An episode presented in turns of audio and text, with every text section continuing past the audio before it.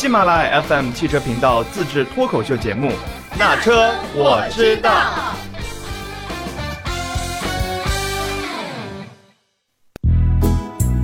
Hello，大家好，欢迎来到那车我知道。这一期我们的嘉宾是火山哥和花姐。哎，这一期聊一些有趣的话题。这个话题是之前我们做了一期关于宝沃的这个话题，宝沃快死了嘛，对吧？然后这一期我们再聊一个，嗯，好像许久没有听到有最新消息的一个品牌，那就是国产吉普，我最近呢去看了一眼，因为前你去段 4S 店了吗？，对我去 4S 店看了一眼，嗯，就是一直说销量不好，嗯。但是怎么个不好谁也不清楚，因为我记得当时他们的宣传语就是不是所有的吉普都叫吉普，啊，那不是他们的宣传语，对他们最吉普的一款车反而没有量产，所以他们变成这个熊样儿很正常。哪款？牧马人啊，牧马人是走的小众呀，它只能进口。老想着把自己的这个品牌格调提得很高，当然但也没毛病啊。但是你看，连特斯拉，就连 Model Y、Model S 可能没量产，这虽然这量产了几个相对低端的在国内这个车型，你。你牧马人如果拿到国内来，你从四十几万降到三十万，甚至降到二十几万，你不会大卖吗？那你你作为一个美国的公司，没毛病，品牌企业经营下去的最重要一点什么？那是还是挣钱，对不对？这倒没毛病。我去，他们其实现在是这样，他们的整体结构来讲，销量最好的还是牧马人。还是牧马人。对，就是他卖的好的，口碑好的，他完全不降价的只有牧马人。嗯我去了店里，店里是库存有多大啊？嗯还在卖去年的车。啊他说了，可能你从厂家运来的还是去年的车，哦，就是厂家那儿还有一部分去年的库存。嗯然后我就去了他那个库里，除了我只看到几辆牧马人之后，指南者、自由光刷刷刷好几排，四排。他说他那个库里差不多有一百多辆车，他说他有两个库，经销商是吧？经销商、嗯北京有几家吉普的经销商？这个我没算过，但是也还是有几家的。嗯，我我是就是在做这期节目之前，我去搜了一下，就是想想搜销量的，然后我搜到的都是广菲克，而且还是二零二零年中中旬的这个消息哈，写的是呃广菲克已经连续十八个月销量下降。他是这样，就是他们，我记得当年就是吉普要国产这个事情，就是我对吉普这个品牌虽然不是很了解，但是我当时我记得我第一个跟的品牌就是吉普，吉普，然后呢，从它第一款国产车到现在，就是每一辆车还多多少少有一些了解。它第一辆国产的不是那个自由光吗？嗯，自由光国产完了的是自由侠，呃，自由侠，它第一款自由光国产的时候，大家都会觉得价格还可以，对。因为它不像讴歌，讴歌底下可能有广本，它的嗯价格压不下来。嗯，但是吉普下边没有一个子品牌了，对。所以也没有一个合资品牌了，它的价格其实压的并并不高。而且吉普在刚开始它的优势是它一上来就是做 SUV 的，而且当时 SUV 市场也是属于一个在呃爆它不发的一像个前期，它不嗯像就是那些高端品牌，可能它的品牌力像 DS 啊，像讴歌，它不像那些品牌，它可能它的品牌力就没法支撑它继续走下去。但是吉普它是有品牌力的，就是大家大家是有情怀的。那时候的吉普从自由光到自由侠，哪怕到现在，它一直在讲的是它的情怀。嗯，就是你买吉普，你你是为了情怀，他每次都要把他的牧马人拿出来再说一遍。对，然后我记得当年一几年吧，呃，当时它的销量还能达到十几万，它的嗯国产车型、就是将近二十万的销量，它国产车型起码有十七八万辆，嗯就是它的比例还是有的。但是近两年就是包括它的车型国产了，自由侠之后就是指南者，然后它现在还有大指挥官，对，就没有什么车型了。嗯，然后它没有车型，然后呢，他还一直在玩他的情怀牌，对，然后就起不来了。但是你就反观其他的车企，就是车型越来越多，我的战略越来越多。它包括它的现在不都在转新能源吗？但是它的新能源它推了什么？它只推了牧马人的混动。它这几次车展，它只带来了牧马人的混动，然后它依旧是限量的，就是包括从燃油版到到到那个什么。我问过经销商为什么这么玩，他说如果你都放开买了，不一定有那么多人买。啊，他们买人就是小众的，就是玩车的人去买。嗯，他说，如果我真放开了，可能我这个牌子反倒就是就弱了完，嗯对对，然后股东给他输血，这两年他也亏损嘛。嗯，就是反正，但是这但是现在听到他的声音真的是好弱啊。但是他们不是那个，就是他们有那个全球品牌，就是 PSA 和 FCA 不是合并了吗？嗯，说是就是要拯救广菲克和神龙。哎，对我前两天看到的一个评论也是说，中国市场对于广菲克来说，就是对于那个广菲克来说，也是十分重要的市场，但是不知道该用什么方法来提振它的这个销量，就是他也很无语。对，就是你你说你放放哪款车来，它的大切诺基降十六万，降十六万什么概念？我觉得可能也是因为现在这个这个细分市场的车型选择越来越多了吧，而且就像之前就是我们有做过一个关于喜马的一个用户的画像嘛，就是只能说代表喜马不代表其他哈。七零后、八零后买车的时候，你是会依照嗯父辈的一个受父辈的影响，比如说我们可能买 SUV，我们第一反应脑子里面跳出来的可能就是好的啊，我是指什么丰田霸道啊、普拉多啊或者吉普啊，就这些我们才觉得啊，这才是真正意义上的 SUV 或者路虎，对吧？但是八五后、九零后、九五后开始，他们更愿意去接受尝试新的品牌。他们在购买一些新的产品的时候，他不会受父辈的影响。那么对于他们来说，如果我眼前放着魏啊、坦克三百啊，或者是等等等等其他这些车型，我就可能愿意去尝试这一些。现在营销做得好的，然后外观也还可以的，价格也还可以的，而且嗯铺得更广的这些车子，我觉得可能这个是不是也会有一些影响？但是对会有影响，但是你就看，我觉得他立不住。有一点是，他一直在打我是越野品牌，嗯就包括他那个宣传语都是嗯我是个越野品牌。嗯但是除了牧马人，嗯，他没产品，它其他产品你越野什么，它都是城市 SUV 它打的。对对对，你又跟你这个勾不上，就可能大家对于它本身来讲也不是，而且近两年就是它一直在强调我是小众品牌，我是小众品牌，就跟马自达一样，嗯越小众越来越所以马自达快死了，你看这。小到没有人去买，就是你也没有办法。所以现在提到吉普，真的我相信，就很多人他第一反应的不一定是克莱斯勒、广菲克的吉普，它还是而是北京越野的吉普。对现在北京越野野的吉普反而打得更响，什么 B 勾四零啊这些。你是指那个 拖拉机生产厂是吧？北京牌拖拉机，听着也挺牛的好吗？人家军工，对，就是广汽菲克，就是生产国产吉普，走到今天，它的问题，第一还主要是产品的问题，它的品品牌知名度并不差。你看，嗯对，呃，刚才花姐也说了，那很多品牌，你你只有学习才能知道。那吉普你不用学习你就知道，它就是吉普，它就是克莱斯勒底下一个硬汉品牌。再有一个就是它的产品的，就第一就是产品自身，再一个产品的口碑，我我觉得也是有些问题的，比如它的油耗，它整个产品的这种后期的养护、维修等等。呃，还有一点就是它一些产品的定位并不是那么精准。对我之前，包括它那个自由侠出来的时候，我之前就非挺关注那个车，我觉得嗯长得还挺有意思嘛但。现在没人买。呃，为什么没人买？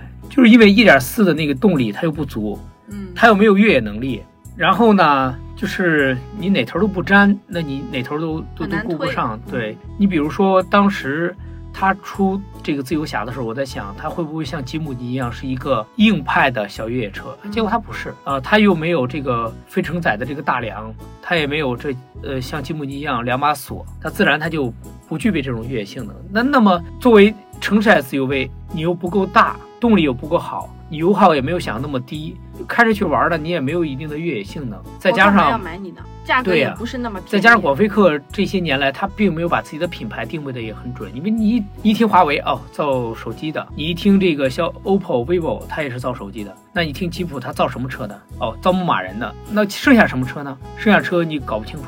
就包括它那款中级 SUV 叫自由，哪款大的小呃，第一个国产那个，自由光？自由光，对，自由光算是一个中级的。自由光当时出来的时候比较有辨识度，后来一改款就不行。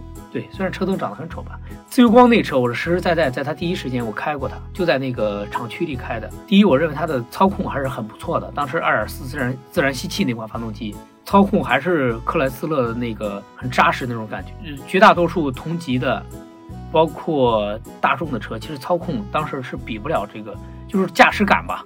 也就是因为其实现在没有人强调这个驾驶感，包括电动车哪来驾驶感？一踩油都挺，一踩油门都挺快的，那电机肯定快，那你这个转向的感觉，你的这个底盘没有人去这个讲究这些东西，那你克莱斯勒原有的很多的优势就损失掉了。你说啊，我车比别人好开，那你好开在哪儿呢？动力又不好，然后操控大家又没有几个年轻人能开得出操控来，空间又不大啊。你说我结实，谁不去撞，谁也不知道它结不结实。我很结实，对对所以经销商日子也挺难过吧？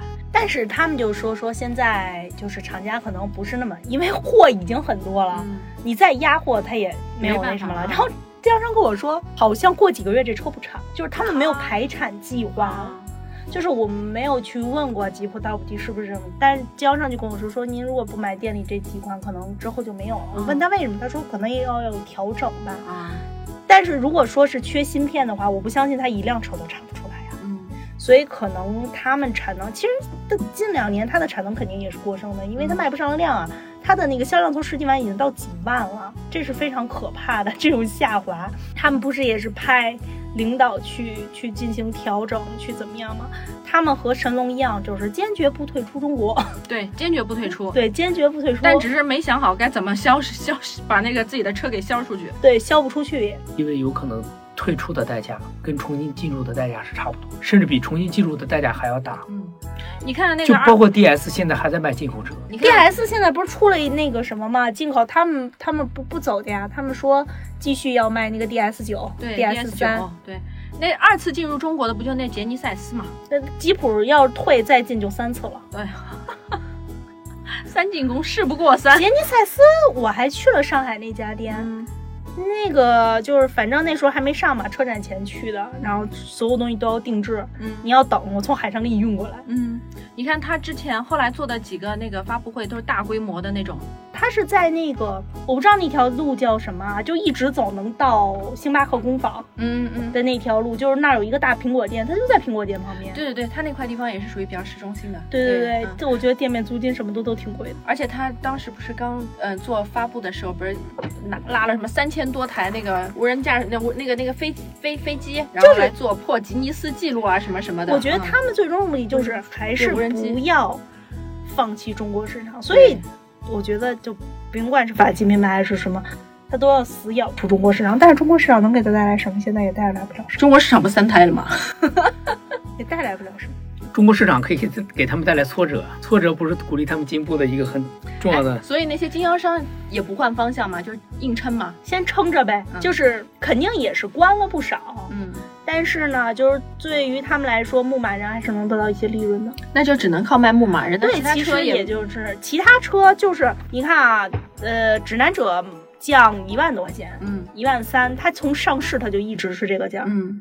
然后是因为厂家限价不让它降，嗯然后木自由侠就几乎没什么车了。嗯就是也没人订，也没人买，他们也不进。然后你包括大指挥官和自由光都是三四万的价，嗯那已经降了很多了。嗯，就是经销商已经在赔本了。嗯就这么说吧，一个月一个销售店能卖出几辆自由光或指挥官就已经很不错。嗯所以也就是说，对现在一些嗯、呃听众，如果你们想买吉普的车的话，现在去应该是拿到最低价了，是吗？也不算吧，就是但是可能会你去买的时候一定要问他，说我这车什么时候产的，嗯。他一定会分车型，有的可能是去年的，嗯。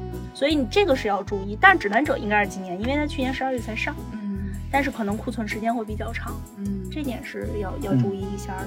其实吉布品牌还是挺可惜的，就是国产这部分，他们刚开始还不错，就是他们在整个市场变化的过程中啊，他肯定没有抓住很多关键的点。再有一个，他们产品更新的速度确实也没有完全跟上，就包括当时它没有找那个孙俪做代言的那叫自由课，客，对对，自由客吧这车，已经没了。对，那我这个没办法，我这个记忆还停留在那个时候。其实它的一系列问题，也是很多车企一系列问题的这个缩影。就包括当初华为要进汽车市场，我就觉得，哎，我没有那么看好。为什么呢？它比手机市场的竞争其实要激烈的多得多。你手机市场你做的差不多，连锤子那种破手机都卖出去好多部，那那什么东西那是我搞不清楚根本就。是华为很聪明啊，华为我不进来，我跟你合作，我，从里边抽他后期成，他后期是没有做，他想他想学博士那一套，我要做供应商，对我要挣对对他要真正的做供应商供应商的钱。对，我的是在说这个这两年的经济形势受疫情的影响，它并不是那么好。那么车企自然就有很多人吃不饱，很多企业吃不饱，像北京现代，像上汽的一系列企业，为什么呢？因为在好的时候，你的问题暴露不出来。你拿白菜就能卖白菜，拿红薯就能拿红卖红薯。那现在大家手里没有那么多钱了，大家买东西更谨慎了，甚至很多人不是盲目的在换车的时候，你的很多问题，管理上的问题、产品上的问题、品牌上的问题，整个你这个路径走下来的问题就暴露出来了。暴露出来以后的结果是什么？结果就是你这个企业现在卖的很差，你卖不动。你比如上汽，嗯，打断你，不好意思。没事，我以为你说完了。你比如说荣威和 MG 是产品设计的还凑合，但是产品力不强，再加上他们的公关队伍也好，或者说市场都有做的也没有那么把品牌在短时间内拔高上来，其实主要还是产品力的问题。那么这么几年下来，等市场一旦发生了一些变化，就是这种大的变化，受整个经济环境也好，受疫情也好。大的变化以后，一洗牌，什么叫洗牌？肯定洗牌就是有最早被淘汰淘汰的，最快被淘汰的，他们就属于那个行列了。你等缓过神来再去追，对不起，就像锤子现在再回来造手机，除非你造的比苹果还牛，那不可能啊！对呀、要不然你怎么追？有句话叫什么呢？你市场好的时候，所有人都是营销奇才、营销鬼才，你出一个方案就能卖，什么车都能卖。但现在不行，嗯，对，北京现在也就是考验真正这个市场，在考验他们的管理、厂考验产品力的时候，